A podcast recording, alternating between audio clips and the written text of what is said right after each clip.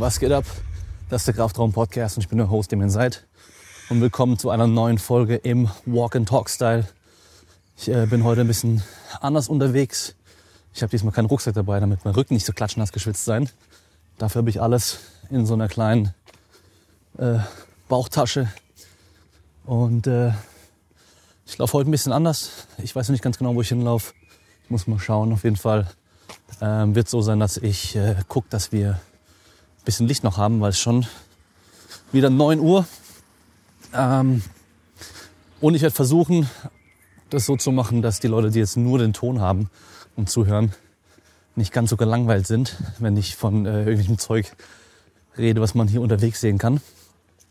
Aber sind wir schon beim ersten Punkt. Das sind jetzt die Folgen, die ich immer auch per Video hochlade auf YouTube. Mein Kanal einfach Damien Seid, so wie ich auf Instagram auch heiße. Ähm, in den Show Notes auch immer verlinkt unten drin. Das heißt, ihr könnt auch da draufklicken und auf meinen YouTube-Kanal kommen, äh, wenn ihr das mal anschauen wollt. Ich mache da jetzt auch aktuell immer einmal die Woche so einen Trainingsvlog äh, mit allem, was so in der Woche so ansteht an Training und laber noch so ein bisschen, erzähle so ein bisschen drumherum. Und ähm, ja, ich glaube, wir können von da aus eigentlich direkt anfangen. Lass mich mal schauen. Geht direkt mit was Gutem los. Meinung zu Functional Pattern wäre mal interessant. Äh, ich wurde das früher schon mal irgendwann gefragt und habe mir das angeschaut. Ich bin gerade eben auch noch mal kurz auf die Webseite gegangen oder habe sie gegoogelt und sieht gleich nach fancy Bullshit aus, ehrlich gesagt. Ähm, das Ding ist, ich kenne es nicht wirklich. Äh, ich habe nur die Videos, dieses Intro-Video gesehen, Functional Patterns irgendwie von der Webseite auch, wie das entwickelt wurde, bla bla bla. Und es ist halt Functional Training Kram mit irgendwelchen tollen Gegenständen, tollen Übungen. Aber ja, sieht nach fancy Bullshit aus. Wird's alles Quatsch sein? Nein, natürlich nicht. Ähm, es gibt immer bei fast jeder Trainingsmethode, Trainingsmöglichkeit und so weiter äh, was Gutes auch dran. Bei manchen mehr, bei manchen weniger. Und äh, es kommt immer davon, wie man es einsetzt. Aber das an sich sieht jetzt nicht nach irgendwie was krass besonders Gutem aus, muss ich sagen. Dann Steffi Cohen Natural. Ich bezweifle es. Ähm, ich müsste aber mal nachgucken, in welchen Verbänden sie startet. Aber ich glaube, sie startet nicht in der IPF. Äh, können mich aber auch gerne korrigieren. Und ich bezweifle, dass sie natural ist. Ähm, ja, einfach Statement hier. Wie schmecken die ESN-Riegel? Ihr habt ja vielleicht auf Instagram gesehen, dass ich ähm, die ESN-Riegel, diese Designer-Bars Crunchy und eben die neuen auch, die es da gibt, ähm, bestellt habe zum Testen. Und ihr habt dann auch gleich alle, also ich habe echt viele, viele Nachrichten bekommen. So, wow, wie schmecken die und sind die so geil, wie alle sagen und so. Weil ich habe halt auch extra geschrieben, ich bin mal gespannt, ob sie dem Hype gerecht werden.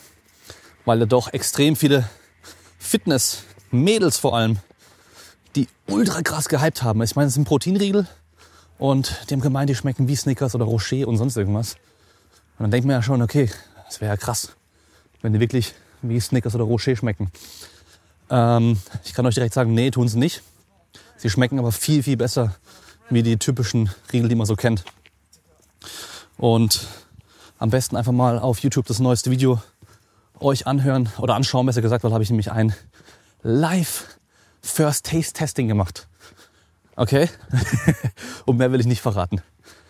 Okay, ich kann vielleicht sagen, äh, sie schmecken auf jeden Fall besser als alle Proteinriegel, die ich je bisher gegessen habe sind jetzt nicht allzu viele. Also ich kenne irgendwie Leute, die haben jeden Proteinriegel, den es gibt, irgendwie schon durchprobiert. Habe ich nicht. Ich habe ein paar mal gegessen. Ich bin meistens zu geizig für solche Riegel, weil sie eben nicht so gut schmecken und dann auch noch gar nicht so viel Eiweiß drin haben und so. Von daher, ja, muss man am Schluss immer selber wissen. Ähm, jetzt muss ich mal schauen. Ich glaube, ich laufe am besten hier rüber. Wir machen mal weiter. Meinung zum Taurus Power Cage Set. Kenne ich nicht, keine Ahnung. Also von daher kann ich da auch nichts sagen. Was man generell sagen kann, so Power Racks und so ein Kram, was man in Deutschland bekommt, da ist wirklich fast alles eigentlich. Ich laufe über Rot, nicht weiter sagen. Ähm, da sind eigentlich fast alle stabil genug, äh, belastbar genug, dass man da ordentlich trainieren kann. Und nur wenn man wirklich richtig, richtig krass stark ist oder irgendwie ganz besondere Sachen mit dem Rack machen möchte, dann muss man schon genauer gucken, was man da kauft. Aber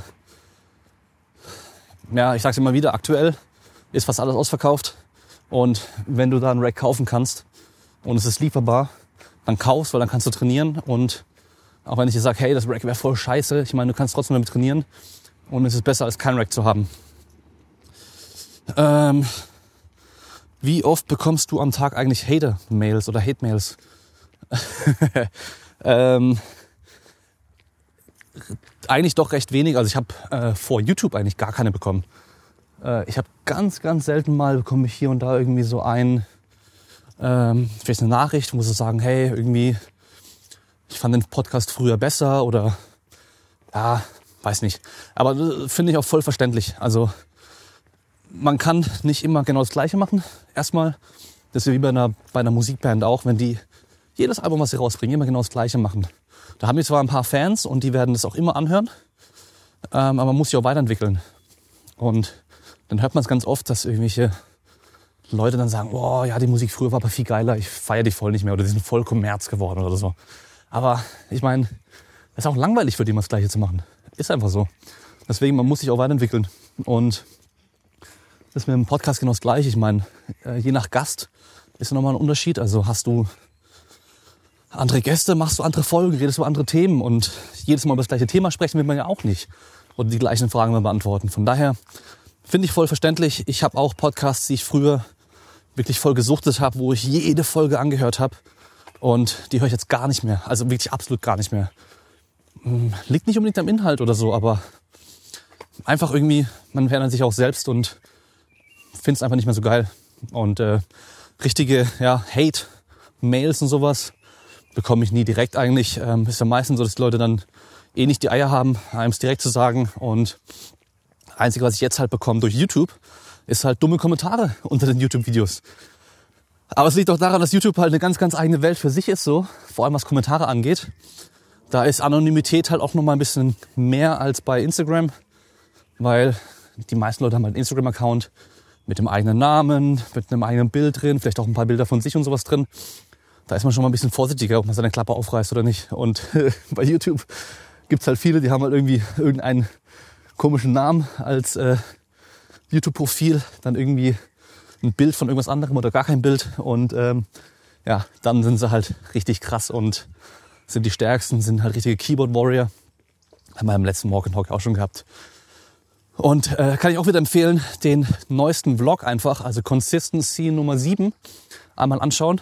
da geht es nämlich direkt dann am, am Anfang auch genau darum. Und zwar der Dummkopf-Kommentar der Woche. Und ich glaube, weil es ja doch, weil ich noch ein paar auf jeden Fall hab, solche Kommentare werde ich äh, die nächsten paar Videos solche bringen. Und wer weiß, ob es dann noch mehr werden oder nicht, aber ähm, da kann man auf jeden Fall mal einen sehen. Ähm, so. Äh, schon mal Tabata Airbike auf Kalorien geballert? Nö. Ich weiß gar nicht, ob meins überhaupt Kalorien anzeigt, aber nö. Ähm, ich habe mich bisher nur entspannt draufgehockt. Ich habe ein paar Mal ähm, so wirklich kurz Power gegeben, aber nichts krasses. Hallo. Nächste Frage. Habe das Gefühl, je stärker ich werde, vor allem Kniebeuge, desto langsamer werde ich in meinem Sport ringen, beziehungsweise ermüden die Beine im Training schneller. Eigentlich soll ich durch bessere Kraftwerte doch auch schneller werden und nicht so schnell ermüden. Kann das sein oder mache ich vielleicht was falsch in der Trainingsplanung oder Progression? So, also, jetzt ohne mal genau darauf einzugehen, sondern mal ein bisschen allgemeiner zu sprechen. Ähm, wir müssen bedenken, dass wir im Kraftraum in der Regel allgemein trainieren. Das heißt, wir machen irgendeine Sportart und dann brauchen wir bestimmte Kraftfähigkeiten. Und wir können natürlich die Kraftfähigkeiten im Kraftraum in der Regel schon auch trainieren. Aber die genauen Bewegungen trainieren wir in der Regel nicht. Und ähm, es sind ja viele Faktoren, die da halt reinspielen, was dann Übertrag und Spezifik und so weiter angeht. Da kann man auch nochmal die letzte Podcast-Folge mit Jonas Ries anhören. War von vor ein paar Wochen erst. Ähm, da haben wir genau über die Themen gesprochen. Also du musst bedenken, dass wenn du halt auch akut gerade im Kraftraum mehr trainierst, schwerer trainierst, um stärker zu werden, Muskelmasse aufzubauen und so weiter, dass du natürlich auch ein bisschen mehr Ermüdung aufbaust und das im Ring auch merken wirst. Also akut, also während du die Kraft aufbaust. Langfristig wird dir die mehr Kraft auf jeden Fall helfen. Aber wenn du spezifisch fürs Ring trainieren möchtest, dann ist das Spezifische, was du machen kannst, halt Ringen. Und dadurch, dass wir im Ring halt sehr viel Kraftausdauer vor allem brauchen, ähm, dein Gegner ist immer maximal so schwer, wie deine Gewichtsklasse auch ist. Äh, von daher, was das Heben und Werfen angeht, da brauchst du halt gar nicht so viel Kraft, wie man als äh, Außenstehender wie denken würde. Und ähm, du musst aber bedenken, dass halt dein Gegner auch nur ein gewisses Niveau an Kraft hat. Und Technik natürlich sehr, sehr wichtig ist, Ausdauer sehr wichtig ist, Kraftausdauer sehr wichtig ist. Da vielleicht nochmal die Folge mit Alina, Aline Focken anhören, ähm, Ringerin, die auch genau über das Training und sowas da noch spricht. Und wenn du halt jetzt nur Kraftraum machst, dann wirst du erstmal merken, boah, okay, meine Beine sind aufgepumpt, meine Beine sind schlapper, ich krieg schneller einen Pump, du musst halt auch jetzt erstmal die Kraft aufbauen und dann aber auch ein bisschen spezieller dann auch noch fürs Ringen auch trainieren. Das heißt, du machst deine Intervalle, machst deine Ausdauergeschichten und so weiter. Und äh, Spezifik, ja, kannst du halt nur zum gewissen Grad im Kraftraum erreichen. Das heißt, du musst dann auch mal analysieren ähm, in deinem Sport, wie äh, merkst du es vor allem, also bei was für Belastungen merkst du, dass du halt an deine Grenzen stößt, was es gerade die Beine angeht. Und dann noch mal gucken, kannst du da vielleicht ein bisschen gezielter was im Kraftraum für machen. Ja, und ja, ich gehe mal davon aus, dass du aktuell eh nicht viel Ringtraining machen kannst. Von daher nutz diese Zeit im Kraftraum aus und ja, jetzt kannst du richtig schön Kraft und Schnelligkeit und so weiter aufbauen im Kraftraum, um dann eben später fürs Ringen ein bisschen besser vorbereitet zu sein. Aber dann auch wieder spezieller, dann wenn es zum Ringen wieder geht, auch fürs Ringen zu trainieren, was dann äh, den Kraftraum betrifft. Und was du da genau machen sollst, kann ich dir wieder nicht sagen, ist sehr individuell. So, lass mich mal schauen. Fange gerade mit Reps in Reserve zu trainieren an und bin mir nicht so sicher bei der Einschätzung. Hast du da Tipps oder Tricks auf Lage, wie man sich da besser einschätzen kann? Also, da hilft einfach nur ein bisschen Trainingserfahrung. Und ehrlich gesagt kann ich es nie so wirklich verstehen, wenn Leute, die jetzt nicht komplette Anfänger sind, sagen, dass sie mit Reps in Reserve nicht zurechtkommen. Du kannst doch einfach sagen, ja okay, zwei hätte ich auf jeden Fall noch geschafft. Oder ich hätte vielleicht noch eine geschafft. Oder da waren locker noch mehr als fünf drin. Und nur daran orientierst du dich. Ja, also von mir aus hast du sogar eine Gewichts- und eine Wiederholungsvorgabe. Also wenn du zum Beispiel da stehen hast, du sollst 80 Kilo zehnmal machen, mit Reps in Reserve 2, dann solltest du mit 80 Kilo dann genau 12 Wiederholungen schaffen. Wenn du aber merkst, bei der neunten Wiederholung, hey, ich schaff vielleicht jetzt nur noch zwei, dann machst du da halt Stopp. Oder wenn du merkst, hey, voll easy, ich schaffe noch locker fünf, dann machst du weiter. Und erhöhst im nächsten Satz das Gewicht. Also, ja, weiß nicht, also, was vielleicht helfen kann, hin und wieder mal ein M-Rap zu machen. Also as many reps as possible mit einem bestimmten Gewicht. Also nicht jetzt dein Maximalgewicht, sondern ein Gewicht, mit dem du generell auch trainierst. So, sagen wir mal, du trainierst bei einer Übung im 6 bis 8 Wiederholungsbereich und hast immer so ganz grob so ein Gewicht, was du nimmst. Dann nimmst du mal das Gewicht und machst mal wirklich so viele Wiederholungen, bis du überhaupt nicht mehr kannst. Weil dann weißt du so, hey, die 8 Wiederholungen, die ich sonst mache mit geschätzten Reps in Reserve 2, ich schaffe mehr als 10, ich schaffe vielleicht sogar 13 Wiederholungen. Dann hast du zu wenig Gewicht genommen. Oder du denkst immer, du schaffst noch zwei, aber du schaffst die neunte gar nicht mehr, ja, dann hast du vielleicht zu viel Gewicht genommen. Das wäre jetzt so das Einzige, was mir direkt so einfällt. Ähm, ich habe gerade einen YouTube-Kommentar reinbekommen. Okay, kein Hate. Ähm, gerne wieder Trainings- oder Coaching-Fails. Puh. Jetzt am Mittwoch dieser Woche, wenn das hier rauskommt, ich weiß nicht genau, wann das hier rauskommt, aber auf jeden Fall diese Woche noch kommt's raus und am Mittwoch kommt die neue netten Falschfolge mit Pascal auf seinem Kanal raus. Äh, Pascal Su und die wird auch auf Spotify kommen im Kraftraum-Feed. Und da haben wir sowas angesprochen wieder. Also was wir so früher Dummes gemacht haben, was Training und Ernährung und so weiter angeht. Ähm, sonst Coaching-Fails.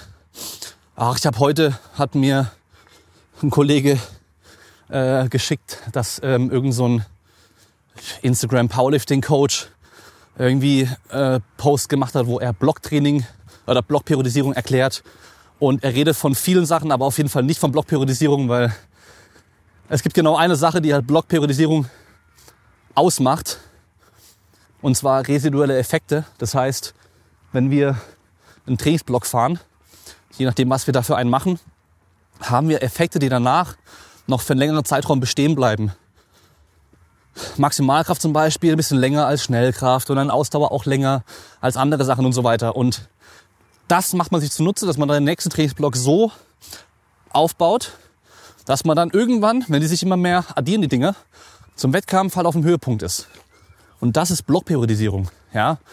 Und nicht einfach nur stumpf, ich trainiere jetzt acht Wochen nur Hypertrophie und nichts anderes und trainiere dann vier Wochen nur Maximalkraft und nichts anderes.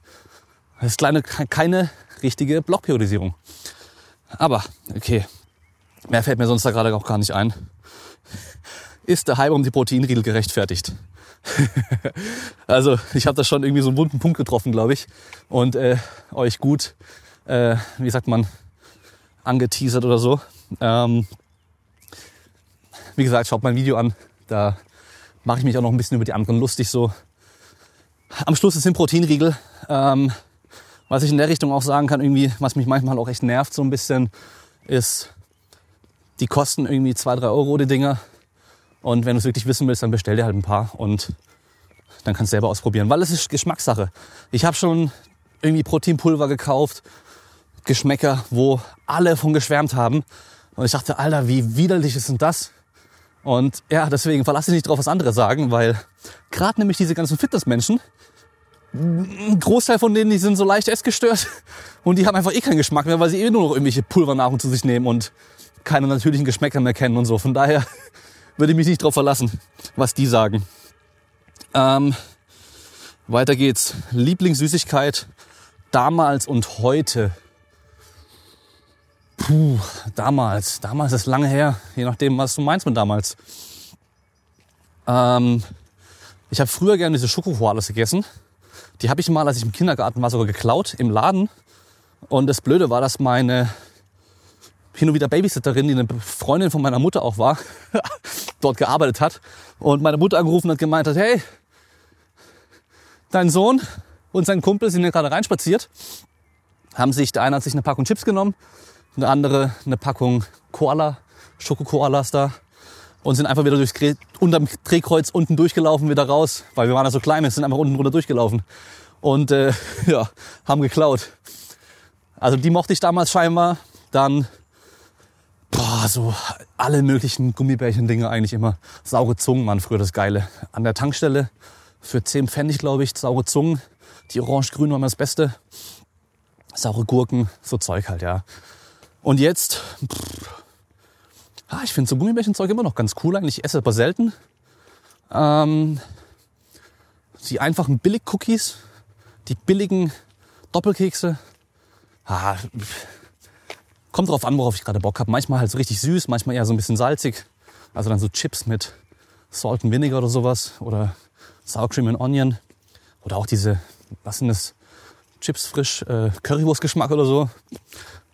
Keine Ahnung, kommt immer drauf an, aber Gibt nichts, wo ich sage so, oh mein Gott, das ist das Geilste überhaupt. Nächstes. Dirty Desiree für die Klicks. Alter, ich habe keine Ahnung, wovon du redest. Äh, ist, glaube ich, jemand Junges auf dem äh, Bildchen da. Vielleicht denkt er sich, okay, Boomer, äh, jeder junge Mensch weiß, wovon er redet, aber ich nicht. Also keine Ahnung, was du willst. Ich kenne nur Dirty Diana von Michael Jackson. Sehr, sehr geiles Lied übrigens. Ähm, und dann auch noch von ihm, was ich auch nicht ganz verstehe, wenn Geld keine Rolex spielt, was, in Klammer materielles, würdest du dir kaufen? Also ich denke mal, wenn Geld keine Rolle spielt, was materielles würde ich mir kaufen? Ich würde mir wahrscheinlich ein schönes Häuschen mit einem richtig großen Garten in der Natur mit einer sehr, sehr großen Garage kaufen. Mit Highspeed-Internet, also wirklich so ganz, ganz schnell. Ähm, Es gibt nicht so viele Sachen, wo ich sage, die würde ich mir einfach unglaublich gerne kaufen und ich könnte sie mir nicht, also ich kann sie mir nicht leisten, eben außer halt zum Beispiel so ein Haus. Ähm, sonst bin ich halt jemand, der irgendwie so Kamerazeug sehr gerne mag. Kopfhörer, äh, Lautsprecher und so ein Kram. Aber ich sag mal so, die Kopfhörer könnte ich mir jetzt auch kaufen. Beziehungsweise ich habe mir jetzt erst dieses Jahr meine Sennheiser HD 660S geholt. Ähm, aber auch reduziert. Ja, aber irgendwie die HD 800S zum Beispiel fände ich auch nicht schlecht. Aber die kosten halt schon viel Geld und einfach zu viel Geld, als dass es irgendwie mir das wert wäre. Kamera, Objektive, Kram, natürlich hätte ich auch noch gerne ein paar andere, aber es muss auch nicht sein. Die meisten Sachen sind gar nicht so krass, wie man dann denkt. Also ich habe echt schon Sachen, da habe ich irgendwie, die wollte ich ewig lang haben, als ich mir dann kaufen konnte und gekauft habe. Am Anfang klar noch immer so, oh, voll geil. Und dann, dann war es gar nicht mehr so geil. Also meistens die Vorfreude irgendwie viel, viel größer. Ja.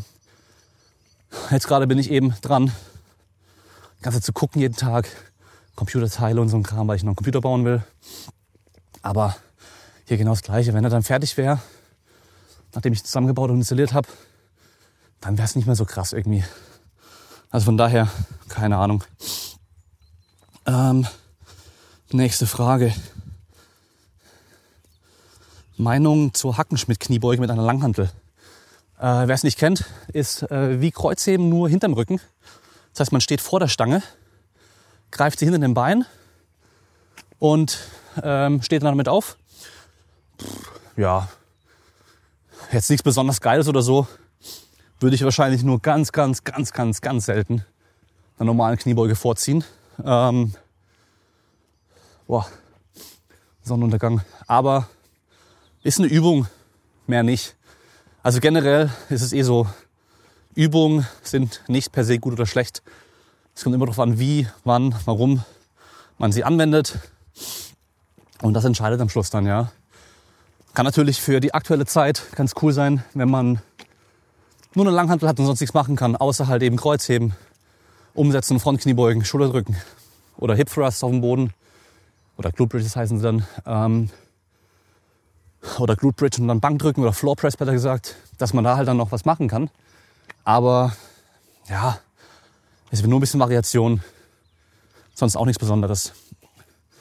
So, ich entschuldige mich wieder mal für mein Gekeuche hier. Meine Nase ist wieder ein bisschen verstopft. Wahrscheinlich der Heuschnupfen. Dann ist mein Kleiner wird gerade auch noch ein bisschen krank. Und jetzt laufe ich noch einen Berg hoch. Und ihr wisst ja, ich bin ein Ausdauerwunder. Von daher bin ich wieder schwer am Atmen. Machen wir mal weiter hier. Frage. Heute ist es 0 Grad. Morgen soll es doppelt so kalt werden. Wie viel Grad ist es morgen? Also, Kälte ist nicht auf einer, boah, wie heißt es gerade, wie heißt es nochmal? Auf so einer Skala, dass äh, 10 halb so viel ist wie 20, sondern so eine andere Skala. Da muss man noch überlegen, ist es Grad Celsius, Grad Fahrenheit oder Kelvin. Weil ich glaube, bei Kelvin wird es funktionieren mit dem absoluten Nullpunkt und so weiter. Ähm, ist ein bisschen wie beim Ton. Ich glaube, Ton ist nochmal anders. Weil zum Beispiel Ton ist so, ähm, boah, ich will nichts Falsches sagen, 10 Dezibel mehr ist doppelte Lautstärke. Das heißt, 80 Dezibel ist halb so laut wie 90 Dezibel. Ja, und noch ein kleiner Fun Fact. Wenn ihr einen Lautsprecher habt, mit 80 Dezibel und ihr nehmt noch einen zweiten Lautsprecher dazu mit 80 Dezibel, sind die zusammen 83 Dezibel. Also immer drei mehr, wenn man einen dazu nimmt. Jetzt kommen gleich die Physiker und sagen, Alter, du redest eine Scheiße. Es ist eigentlich so und so. Ah, die Fresse. ja, also, wenn es heute 0 Grad ist, morgen soll es doppelt so kalt werden. Wie viel Grad ist es morgen? Gesunder Menschenverstand sagt auch 0. Ähm, und sonst müssen wir halt eben schauen, wie die wie diese äh, Skala sich verhält. Was ist doppelt, was ist halb. Weil 0 Grad Celsius ist ja eben nicht äh, absoluter Nullpunkt. Also wer jetzt nur Ton hört, fragt sich, warum ich gerade leise bin. Ich bin im Berg noch nicht ganz oben und genieße kurz die Aussicht. Wie sich als Hobbykraftsportler Ausdauertraining schmackhaft machen. Joggen ist, Joggen ist, Punkt, Punkt, Punkt. Kommt da noch mehr? Joggen ist die Hölle. Ja, stimme ich zu. Beziehungsweise welche Art des Ausdauertrainings für eine Alltagsfitness? Also ich mache zum Beispiel so, dass ich meine Kamera schnapp und mein Mikrofon und meinen Podcast einfach hier draußen aufnehme und dann so dumm im Stroh den Berg hochlauf und dabei außer Atem komme und schwitze. Nee, aber ähm, für Alltagsfitness oder halt irgendwie so grundlegende Gesundheit brauchst du nichts Wildes machen. Also wirklich, da reicht auch ein paar Mal die Woche intensives Krafttraining, theoretisch. Plus noch ein bisschen spazieren gehen und sowas, ja. Also normale Alltagsaktivität. Da geht es in der Regel auch gar nicht um Sport, sondern um körperliche Aktivität. Also auch wenn du im Garten arbeitest bei dir oder so. Oder deine Wand streichst, was weiß ich. Alles körperliche Aktivität zählt alles dazu. Als Kraftsportler macht's, wenn es dir um maximale Leistung geht im Kraftsport, eher Sinn, zum Beispiel Fahrrad zu fahren, als zu laufen. Also Joggen ist da einfach höhere Belastung und verursacht mehr Muskelschäden und so weiter als zum Beispiel Fahrradfahren. Und dann gab es ja auch schon Untersuchungen eben, wo sie Fahrradfahren haben lassen oder halt eben Joggen haben lassen und die Jogger haben sich im Kraftsport dann weniger gut entwickelt und die Fahrradfahrer haben sich besser entwickelt. Ja. Also mach's Low Impact, dafür häufig und länger. Ähm, Hebgewichte, leichtere Gewichte einfach schneller und länger, irgendwie so Geschichten, aber einfach generell aktiv sein. Es ist wirklich auch, wenn man sich die Untersuchungen anschaut oder die Daten anschaut zu allgemeiner Gesundheit, körperliche Fitness und so weiter, ähm, Risikofaktoren, Herz-Kreislauf-Erkrankungen und sowas. Es ist beschissener, wenn du jeden Tag zehn Stunden lang auf dem Bürostuhl oder auf dem Sofa hockst und dann eine halbe Stunde intensiv trainierst, als wenn du jeden Tag kein richtiges Krafttraining oder Ausdauertraining machst, aber einfach auf den Füßen bist, unterwegs bist, dich bewegst und so weiter. Das ist besser. Ja? Das heißt, dieses ultralange Sitzen am Stück ohne Bewegung können wir nicht voll ausgleichen durch einfach nur eine Stunde intensives Training. Es macht immer Sinn, einfach mehr sich generell zu bewegen. Ne? Ähm, Kreatin-Empfehlung? Fragezeichen. Ja, hatten wir letztes Mal schon im Walk and Talk. Kreatin ist sicher, Kreatin funktioniert, Kreatin ist günstig. Oder vorletztes Mal war es. Einfach ganz, ganz normales Kreatin-Monohydrat. Egal welche Marke, kaufst von einer deutschen Firma am besten und gutes. Keine fancy Krealkalin, gepufferte Matrix, was weiß ich was, Kreabol, sonstiger Kram. Ganz normales Kreatin-Monohydrat. Ist die am meisten untersuchteste Form, die funktioniert, die ist sicher und du hast nicht mehr Benefit durch andere Sachen. Und auch wie und wann du es nimmst und so weiter, erstmal scheißegal, ob du es mit Traubensaft, das war früher immer das Ding, Traubensaft, weil hat irgendwie 15 Gramm Zucker auf 100 Milliliter. Das ist die beste Transportmatrix für Kreatin in die Muskelzellen rein. Ähm, ja, also nimm es einfach irgendwann am Tag, aber dafür halt jeden Tag, wenn es geht. Drei bis fünf Gramm, je nachdem wie groß du bist und wie schwer du bist und so weiter. Und dann hast es. Dann passt es auch, ja. Also brauchst du dir keine großen Gedanken machen. Einfach nur nehmen, das ist das Wichtigste. Ich habe jetzt zum Beispiel auch überlegt, ob ich mir ähm, Kreatin in Kapselform kaufe, weil ich halt doch das Pulver immer wieder mal vergesse.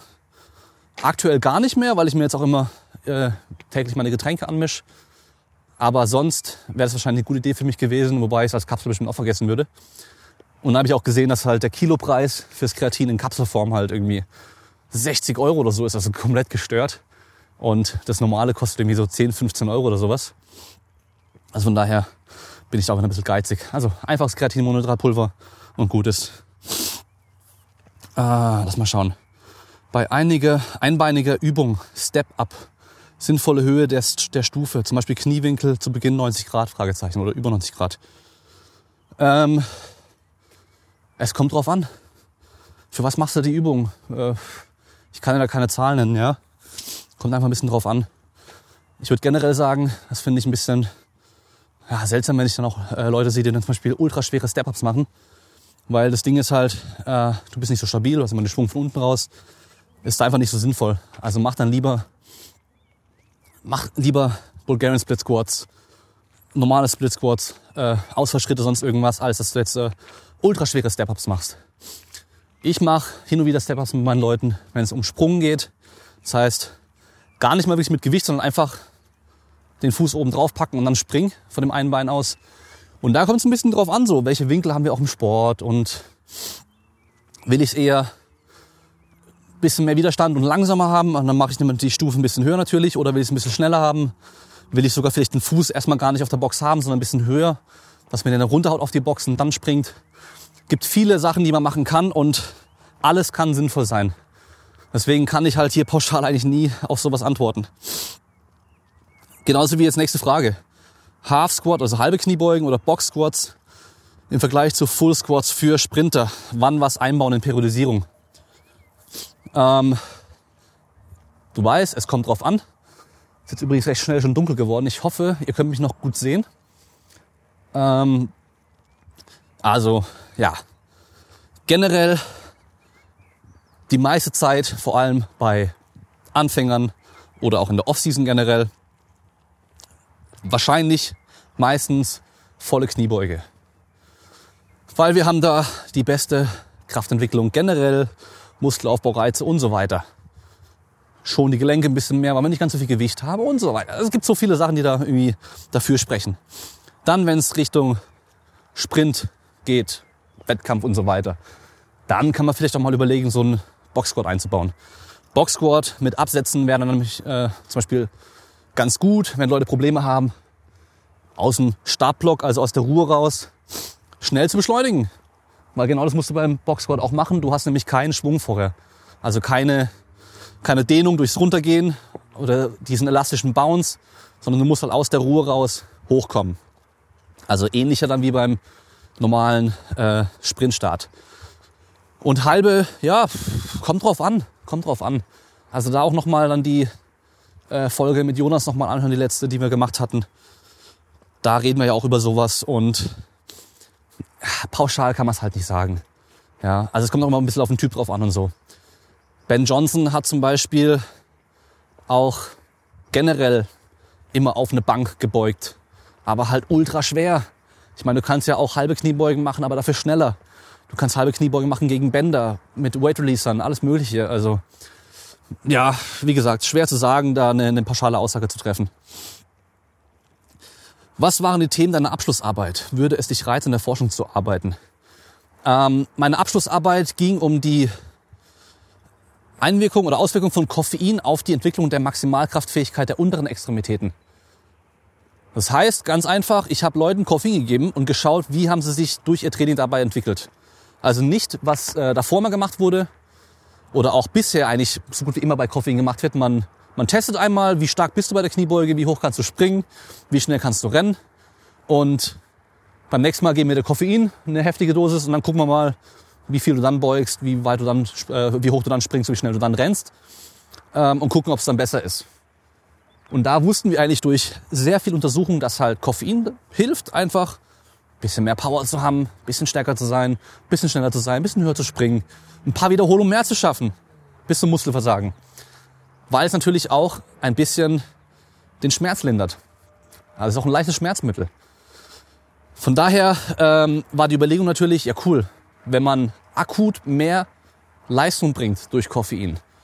Was würde passieren, wenn wir acht Wochen lang Krafttraining machen und vor den Einheiten Koffein nehmen und mit mehr Leistung ja trainieren? Das heißt, im Training schon höhere Leistung bringen. Das müsste ja auch einen größeren Trainingseffekt dann haben. Und genau das habe ich dann gemacht. Ich habe ähm, Footballspieler gehabt, und wir haben acht Wochen lang trainiert. Also wir haben erstmal eine Woche Zeit gehabt für die ganzen Tests. Die haben Krafttests gemacht an einem Isomet, was natürlich nicht optimal ist, aber halt leicht zu standardisieren. Das heißt, du drückst gegen so eine Maschine auf einer Beinpresse und egal wie fest du drückst, es bleibt immer gleich schnell das Ding. Und du kannst einfach gucken, wie stark, wie viel Kraft kann dann auch dieses Ding ausüben in dieser Geschwindigkeit. Einmal langsam, einmal schnell. Und dann haben wir 30 Meter Sprint gemacht. Wir haben äh, Sprünge gemacht. Wir haben also einen Counter-Movement-Jump, also ganz normal Hände in den Seiten drin und dann aufrecht stehen, runtergehen, Schwung holen, wieder hochspringen. Dann haben wir aus der Kniebeuge unten raus, ohne Schwung zu nehmen, einen Sprung gemacht. Und dann von einem 35 cm Kasten runtersteigen und dann schnell prellend wegspringen und gucken, wie schnell sind sie vom Boden wieder weg und wie hoch springen sie noch dabei. Und äh, ja, das waren die Tests. Dann acht Wochen trainiert, äh, immer zweimal die Woche. Unterkörpertraining habe ich mit denen gemacht, Oberkörper haben sie selber gemacht. Und es war in der Offseason nach den Playoffs. Da haben wir erstmal super basic trainiert. Also wirklich irgendwie, am Anfang waren es sechs bis acht Wiederholungen bei der Kniebeuge, drei Sätze. Dann haben wir Romanian Deadlifts gemacht, drei Sätze, Bulgarian Splits, nee, lass mich überlegen, doch, Bulgarian Split Squats. Und dann noch äh, Leg Curls mit dem Sling-Trainer. Okay, hier wird's voll dunkel, da laufe ich nicht weiter, sonst seht ihr gar nichts mehr. Und ähm, über die acht Wochen hinweg wurden es dann ein paar mehr Sätze. Und dann die letzten drei Wochen sind wir noch mit den Gewichten hoch und den Wiederholungszahlen runter auf äh, drei bis fünf Wiederholungen bei den Kniebeugen. Ja, und dann leider direkt im Anschluss die Woche drauf, nach der achten Woche, dann auch die Tests gemacht. Das heißt, natürlich nicht optimal, weil wir eigentlich ein bisschen mehr Zeit gerne gehabt hätten zum Pausieren, um zu gucken, wie sie sich entwickeln. Und ja, wie gesagt, man kann halt eine Studie nie optimal planen, weil es gibt viele Faktoren, die mit reinspielen. Zeitlich war ich da einfach limitiert durch die Zeit zwischen den Playoffs und den äh, Weihnachtsferien. Das heißt, wir hatten insgesamt nur zehn Wochen Zeit. Einmal Pre-Test, acht Wochen Intervention und dann nochmal den Ausgangstest danach. Also ich konnte nicht Pause machen dazwischen.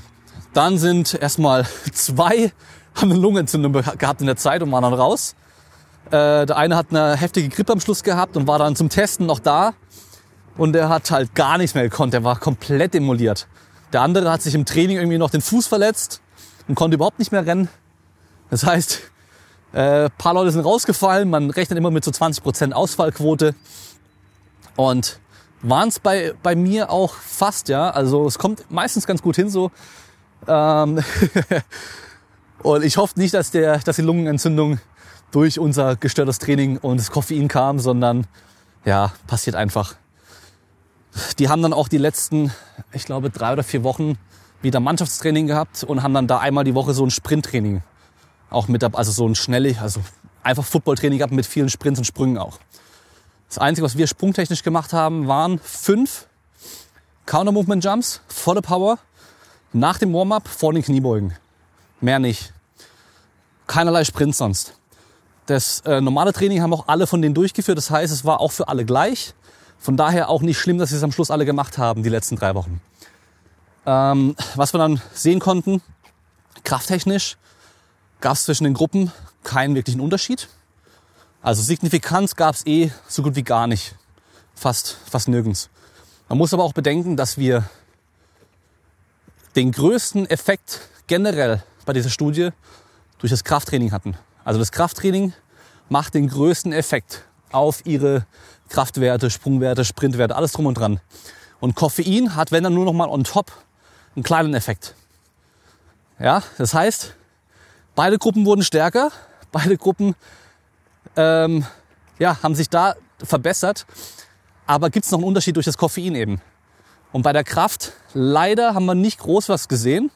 Man muss aber auch sagen, dass wir ja nicht getestet haben, was wir trainiert haben. Wir haben normale Kniebeugen getestet, dynamisch. Und eben nicht an der isometrischen Beinpresse ja, trainiert. Von daher ist natürlich immer das Problem. Ich hätte mit den Jungs aber nicht Kniebeugen testen können, weil selbst im Training gegen Ende hin sind die meisten nicht mehr ganz so tief runter, weil ich konnte zwar sagen, was ich wollte, hey, bleib immer tief, lieber weniger Gewicht, aber dafür trotzdem tief und so weiter. Nee, Gewicht draufgeladen und dann halt die letzte Wiederholung nicht mehr ganz so tief und so weiter. Das heißt, man kann sich auch vorstellen, beim ersten Test gehen sie vielleicht, was weiß ich, wie viel Zentimeter runter. Beim nächsten, nächsten Test halt nicht mehr ganz so tief. Dann schaffen sie auf jeden Fall auch schon dadurch mehr Gewicht. Ähm, das ist eben das große Problem im Standardisieren immer. Dafür sind halt diese Maschinen auch gut, aber wie gesagt, wenn man es nicht trainiert, können wir auch nicht erwarten, dass wir da besser werden. Was wir bei den Tests noch sehen konnten, dass die Gruppe ohne Koffein, die Placebo-Gruppe, ah, auch noch wichtig, es war Placebo kontrolliert und doppelblind. Ich wusste nicht, wer Koffein bekommt. Die wussten nicht, wer Koffein bekommt. Die konnten sich vielleicht denken, je nachdem, wie sie halt schlafen konnten und so weiter. Ähm, und alle haben die gleichen Dosen und die gleichen Kapseln bekommen. Das heißt, die Placebos sahen genau gleich aus. Das waren Kapseln, die waren schwarz-grün, mit einem Markenlabel drauf, allem drum und dran. Wurden damals extra von der, äh, von der Supplement-Firma hergestellt. Und ähm, die haben dann auch die kodiert, haben einen Brief an die Uni geschickt zu einem unabhängigen äh, Professor dort, der das in den Safe getan hat. Und da stand dann drauf, Codenummer so und so und so ist Koffein gewesen. Codenummer so und so und so war Placebo. Das heißt, erst nach der Studie, als es um die Auswertung und so weiter ging, durfte ich diesen Brief aus dem Safe rausholen oder bekommen, aufmachen und nachschauen. Okay? Ähm, die Gruppe, die Placebo genommen hat, die hat sich in den Sprints leicht verschlechtert. Ist zu erwarten, wenn wir langsames Krafttraining machen, ohne Sprints zu trainieren. Also wir haben ja keine, keine super schweren Kniebeugen mit ein, zwei Wiederholungen gemacht, sondern wir haben ja die ersten fünf Wochen echt acht Wiederholungen gemacht. Am Schluss fünf, fünf mal acht Wiederholungen. Dann noch Romaine Deltas, dann äh, Split Squats und dann noch Leg Curls. Da warte ich nicht, dass sie schneller werden. Die Koffeingruppe hat ihre Schnelligkeit, also die, äh, die Zeit komplett erhalten können. Die sind nicht langsamer geworden, die anderen wurden langsamer. Bei den Sprüngen haben wir auch ähm, einen kleinen positiven Effekt gesehen bei der Koffeingruppe. Und ich glaube, ich bin mir nicht ganz sicher, dass bei der schnellen Beinpresse auch die Koffeingruppe sich ein bisschen mehr verbessert hatte. Bin mir mal nicht mehr ganz sicher. Die Einteilung für die Gruppe, damit die so ähnlich wie möglich sind, die zwei Gruppen, habe ich so gemacht. Wir haben damals beim ersten Test dann halt die Kraftwerte bestimmt oder die Leistungsdaten bestimmt und die dann relativiert zum Körpergewicht und dann halt immer einfach der eine geht darüber, der andere geht darüber. Dass immer so die, die zwei stärksten jeweils gegenüber sind, dann die zwei schwächsten jeweils gegenüber sind und so weiter. Das heißt, beide Gruppen waren im Schnitt ungefähr gleich gut in den Tests gewesen. Ja, um das auch wieder so gut wie möglich dann zu vergleichen zu können. Aber wir hätten natürlich sonst irgendwie die ganzen Linemen drin haben können in der einen Gruppe, die scheiße stark sind, aber halt dafür langsam und die ganzen Receiver und so weiter in der anderen Gruppe, die halt nicht stark sind, aber halt super schnell, hätte da nicht viel Sinn gemacht. Ähm, also ja, von daher konnte man beobachten, dass halt Koffein, wenn es um diese Neuro, also neuronal intensiven Geschichten geht, neuromuskulären Geschichten, also vor allem Ansteuerung und so weiter, dass da das Koffein ganz gut war und geholfen hat, entweder die Leistung zu halten oder ein bisschen mehr zu verbessern. Und dann konnten wir innerhalb vom Trainingsprotokoll auch krass beobachten, dass ähm, der Trainingsumfang sich echt von Anfang an abgespalten hat, dass die Koffeingruppe einfach mehr im Training geleistet hat. Also was dann gesamtbewegtes Gewicht äh, angeht. Und auch immer vom schwersten Satz habe ich dann automatisch errechnen lassen, also vom schwersten Satz innerhalb von der Trainingseinheit, so dieses Estimated 1 RAM, weil die sind schon ans Limit gegangen in der Regel. Ja. Da haben wir auch gesehen, dass sich da das mehr entwickelt hat in der Koffeingruppe als in der Placebo-Gruppe. Was aber auch wieder dazu führt, meine Überlegung natürlich, hey, die Koffeingruppe hat acht Wochen lang insgesamt mehr Training gemacht und intensiver trainiert, also mit dem höheren 1RM im Schnitt, dann macht es wahrscheinlich auch Sinn, wenn die ein bisschen mehr Pause hätten danach, weil die sich wahrscheinlich auch mehr ermüden. Also von daher hätte da wahrscheinlich auch ein Test dann nochmal zwei Wochen später bestimmt nochmal ein bisschen was anderes zeigen können, als was wir dann feststellen konnten. Aber da waren viele schon im Urlaub, Weihnachtsferien und so weiter. Von daher, es war so gut wie möglich durchgeführt, aber es geht natürlich besser. Die Frage ist halt immer, okay, finde erstmal Probanden, die mitmachen, vor allem wenn Sportler sein sollen, die auch schon Krafttraining-Erfahrung haben und so weiter, die vielleicht alle den gleichen Sport machen und dann viel Spaß es zu finden. Also es ist immer sehr, sehr schwer. Ähm, und würde ich gerne in der Forschung arbeiten oder würde es mich reizen? Generell ja, aber wir haben ja alle irgendwie Fragen, die man beantworten kann. Ähm, gibt immer sehr viele interessante Themen, Überlegungen und in der Forschung kannst du halt coole Sachen machen, wenn du die Möglichkeiten hast, wenn du das äh, Budget hast für die Forschung und so weiter. Jetzt machen wir mal weiter. Macht es einen Unterschied, die Kniebeuge aus dem tiefen Punkt zu beginnen? Ähm, kommt auch an für was. Natürlich macht es einen Unterschied, du schaffst mal weniger Gewicht. Du hast keinen Dehnungsverkürzungszyklus mehr durch dieses nach unten gehen und Dadurch kannst du weniger Kraft am Schluss generieren oder besser gesagt weniger Gewicht bewegen. Ähm, macht einen Unterschied für den Trainingseffekt? Irgendwo ja klar. Andererseits ist es relevant für dich als Hobbysportler wahrscheinlich vielleicht gar nicht. Also je nachdem, was du halt machst. Ähm, es gibt zum Beispiel Übungen, die fangen immer von unten an. Kreuzheben ist so ein Ding. Kreuzheben machen die meisten vom Boden aus, also immer ohne Dehnungsverkürzungszyklus. Und ja, da macht sich auch keiner Gedanken drüber, so hey, sollte ich vielleicht von oben anfangen, aus dem Rack rauslaufen mit voll viel Gewicht und dann schnell runtergehen und das wieder abfangen und so weiter. Also wie beim Sprint vorhin schon gesagt, es macht einen Unterschied, aber ist er relevant für dich? Das ist die Frage und kann ich dir nicht beantworten. Ähm, Angst vor Zunahme, klassischer Überschuss. Wie damit umgehen als Frau, früher etwas dicker. Puh.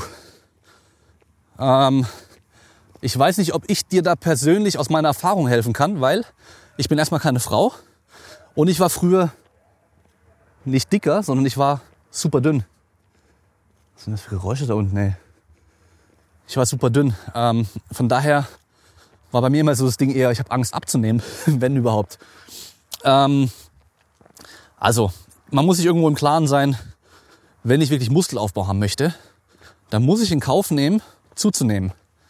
Und äh, zunehmen wird immer auch Fett bedeuten. Wie viel Fett ist einmal davon abhängig, ob du Krafttraining machst, wie du sonst generell aktiv bist im Alltag, wie du dich ernährst, also isst du auch genügend Eiweiß und wie groß ist dein Überschuss? Machst du einen 2000 Kalorien Überschuss, wirst du wahrscheinlich deutlich mehr Fett aufbauen oder zunehmen, als wenn du 300 bis 500 Kalorien Überschuss machst. Ja, also von daher, das muss dir einfach klar sein und da musst du halt auch irgendwo so ein bisschen dich entscheiden, so will ich wirklich einfach jetzt mal zunehmen, um versuchen Muskel aufzubauen und so weiter. Wenn, dann mache ich es halt richtig erstmal und nehme es auch in Kauf, ein bisschen Fett aufzubauen. Was man bedenken muss, vor allem wenn du früher mal dicker warst, dann gehe ich davon aus, du hast ja auch abgenommen. Du, du kannst abnehmen. Du weißt auch, wie es geht.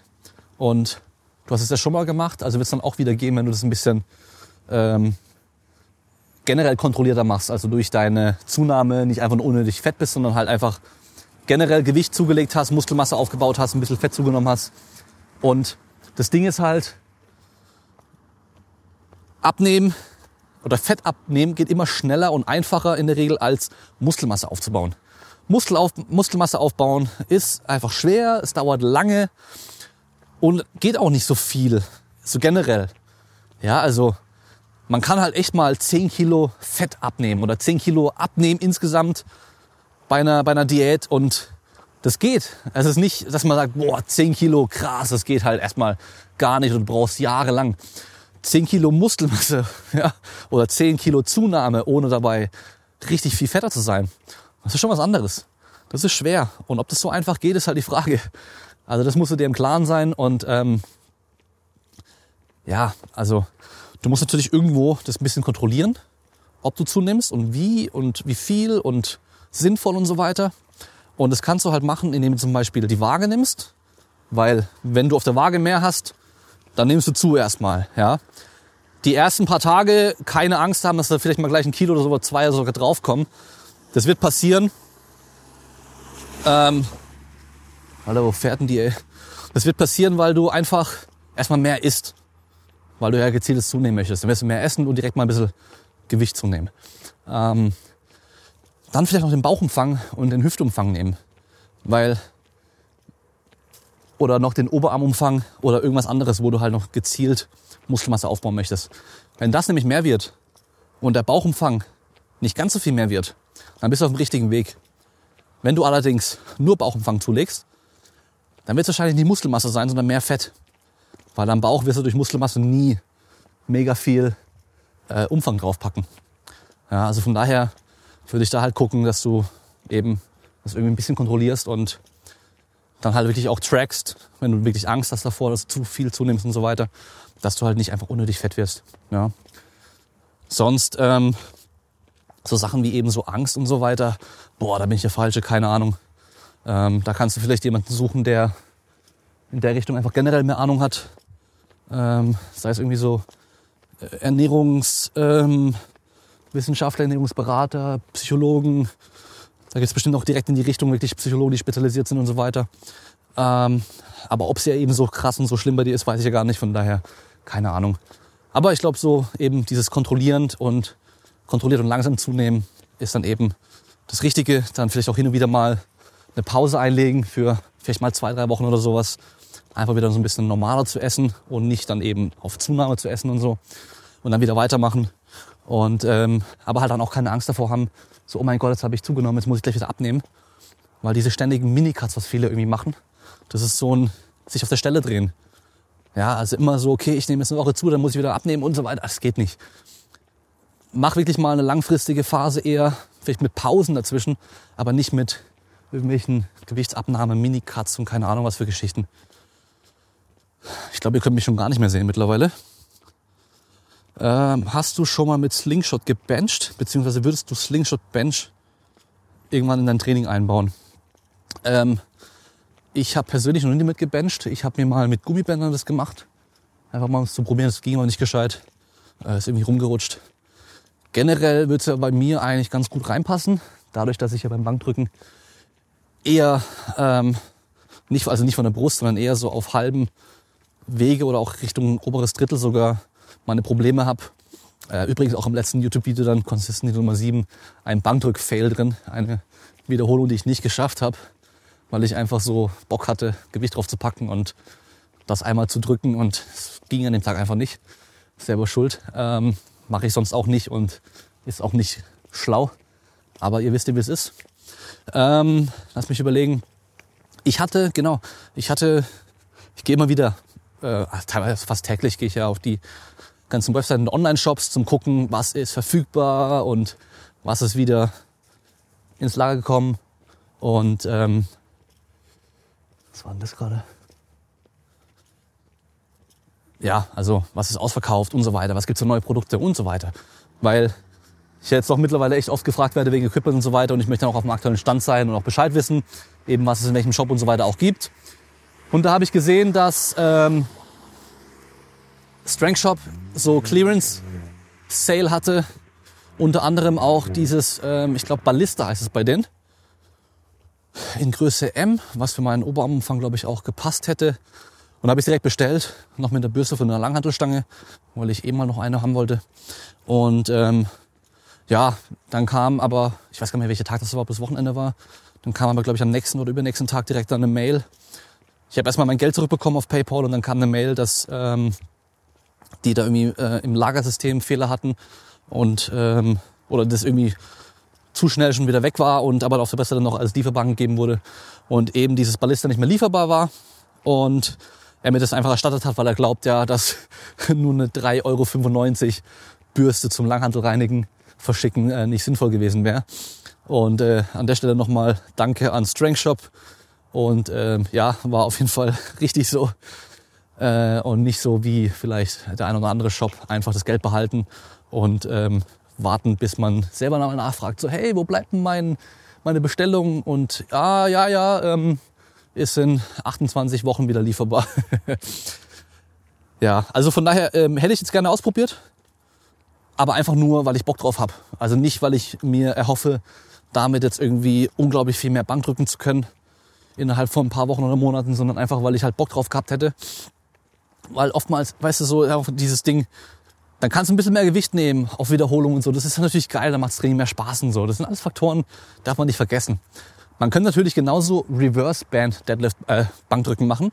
Das heißt Bänder von oben, die dann das Gewicht unten erleichtern, wenn du auf die Brust runtergehst. Oder andersrum normale Dead, äh, ich sag mal Deadlift Bankdrücken gegen Bänder.